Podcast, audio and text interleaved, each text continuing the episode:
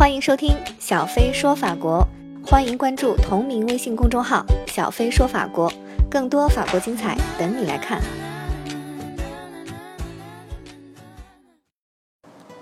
想象一下，如果你是一位战斗机的飞行员，是一位战斗机的飞行员哦，然后呢，在这个战斗机中弹的情况下啊，很不幸的中弹了，然后忽然下坠，在这个海面迫降之后呢？你需要从机舱内逃生，忽然机舱盖打不开了，就是机舱盖是在你的头顶的嘛，那你要把机舱盖打开才能跳出去嘛。可是现在机舱盖忽然打不开了，而海水呢正在一层一层的渗入机舱，那你用拳头敲，然后用这个发射烟雾弹的枪托往上砸，想把这个玻璃的机舱盖砸开。但是于事无补，那飞机呢仍在下沉，因为飞机是在海面上迫降的，海水呢已经慢慢的涨到了你的口鼻的高度。你在驾驶舱内动弹不得，因为战斗机的驾驶舱很小啊，它只是一个人的驾驶位的位置。这个时候呢，你以为是难以逃出升天了，当然你还在不停的尝试啊，但就在这个时候，有人。从上面把机舱盖给敲开了，那你终于是在被海水淹没前跳出了机舱。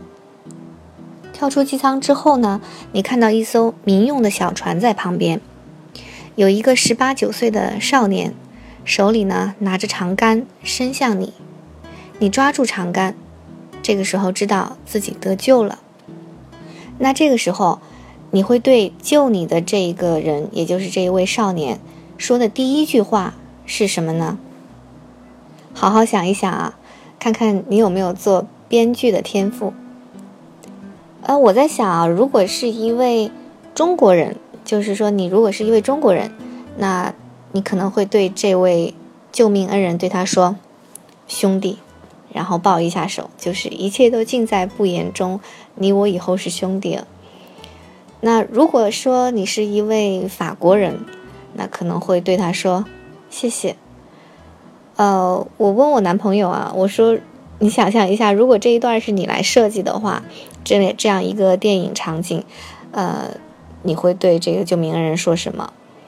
他想了想，他说：“谢谢啊。”我说：“这个比较普通，有没有其他的想法呢？”然后他又想了想，他说：“我会说。”再给我一架飞机，我要回去战斗。我我就白了他一下，我说你这也太个人英雄主义了吧，太假了。还有没有其他的？然后他又想，他说，嗯，我会说，我们吃什么？我说我能理解你想表现这个人蛮幽默的，但是可能也还是不够真实。其实呢，是因为我刚看了诺兰的那部电影《敦刻尔克》，那这刚才的这个片段呢，就是《敦刻尔克》其中的一个片段。诺兰在整个的《敦刻尔克》这个电影里呢，都没有设计几句台词。那诺兰他是这个电影《敦刻尔克》的导演，同时呢，他也是这个电影的编剧，所以很多啊，大部分的内容是由他来编写的。那我想在这一段，他一定也是设想了很多。不同的台词，但是电影里面最终呈现的啊，我认为，我个人认为啊，是最合适的，也是让我印象最深的。他这段是这样设计的啊，就是帅帅的飞行员柯林斯，那他拿掉了头上的飞行帽，然后对刚刚救了他一命的这个船上的少年彼得说：“下午好。”哇，我当时看到这里的时候。我觉得实在实在是太酷了，我觉得没有比这句更能体现英国的这种绅士精神啊！所以我觉得这一段这一句台词，在为数不多的整个电影里面的一句台词，设计的实在是太好了。就刚刚在经历了这样的生死一瞬啊，就在生命即将失去希望的时候被救了，而他呢，这位飞行员呢，柯林斯，他可以这样轻松的。不慌张的，有风度的，跟他的救命恩人问声好。啊，很多人呢就问这个英国的绅士风度是什么？那我觉得英国的绅士风度在泰坦尼克号里面集中体现过啊，在这个王牌特工也被帅帅的克林菲斯叔叔演绎过，然后在八十天环游地球里面也被儒勒凡尔纳描写过。我觉得绅士风度呢，就是这种在巨大的危险或者困难面前仍保持理智和风度，并不以为傲。我觉得这个就是绅士风度。那这种风度呢，在整个的敦刻尔克整个的电影中都有体现，包括这个汤老师啊，我也不知道为什么叫他汤老师，就是汤姆哈迪演的这个呃第二战斗机的飞行员。他驾驶燃料快要耗尽的这个战斗机，然后选择再次与敌机交火啊，而不是返航回到英国。呃，这个时刻有体现，包括这个月光十号的船长啊，用一己之力解救百余名战士回国，这也是一种体现。包括指挥敦刻尔克大撤退的这位将军啊，在历史上呢，他是哈罗德亚历山大将军。啊，他面对炮火时候能够仍然的镇定自若。当然，这个他在后来，啊弃中国远征军于不顾的时候，也是同样的镇定自若。想起来的话，那这里我们就不对他的这个行为做什么评价了。但是整个电影里，纵观这个电影啊，所有这些人在生死关头做出的这种向死而生的决定的时候，仍然能保持自然的状态，而不是。啊，苦大仇深的表情，或者是很英勇献身的这样子的情绪，我觉得这个可能是绅士精神最有魅力的地方。那么，绅士精神的起源是哪里呢？最早的英国绅士精神应该是来源于骑士精神。呃，亚瑟王和圆桌骑士的传说呢，成为英国人的精神宗教。虽然其实亚瑟王。这个故事它根本就不存在，而且呢，亚瑟王的传说很，我我一直觉得很奇怪啊。但是这里面有一些啊极光片语或者一些贯穿的东西在里面，就是这些对自由意志还有纯净信念的向往。那这个是存在一代一代英国人的心里的，包括在伦敦出生的导演诺兰。纵观。诺兰所有的电影啊，我觉得他都流露出这种英国骑士精神，包括他选的演员，在表现即使是被迫害、被陷害、被误解，甚至被置于死地的时候，仍然都要帅啊！不仅是帅啊，要保持冷静和自然。那这个的确是很值得玩味的。就是我想知道的是，欧洲的骑士这么多，那为什么流传下来的？只有英国绅士精神，法国人呢？德国人呢？还有那些只会说 “ciao bella” 这个嗨美女的意大利男人呢？为什么大家都没有认为他们继承了这一点，而只有英国绅士啊这种精神被广为传播？那我就问了很多这个法国朋友嘛，那我的法国朋友们说啊，英国人就是爱装。那这个敦刻尔克三十三万英军能撤退，还不是因为背后有我们法军的人肉抵抗？那呃，法国人还说有百万法军的这个抵抗，呃，才保卫了英国人的这个成功撤退。那他们跟我们联盟当了逃兵，然后他们还要装作英勇去表现他们。然后我说，那既然你们这样想，是不是你们不喜欢这个敦刻尔克这个电影啊？因为它主要还是表现了英军这一方面嘛。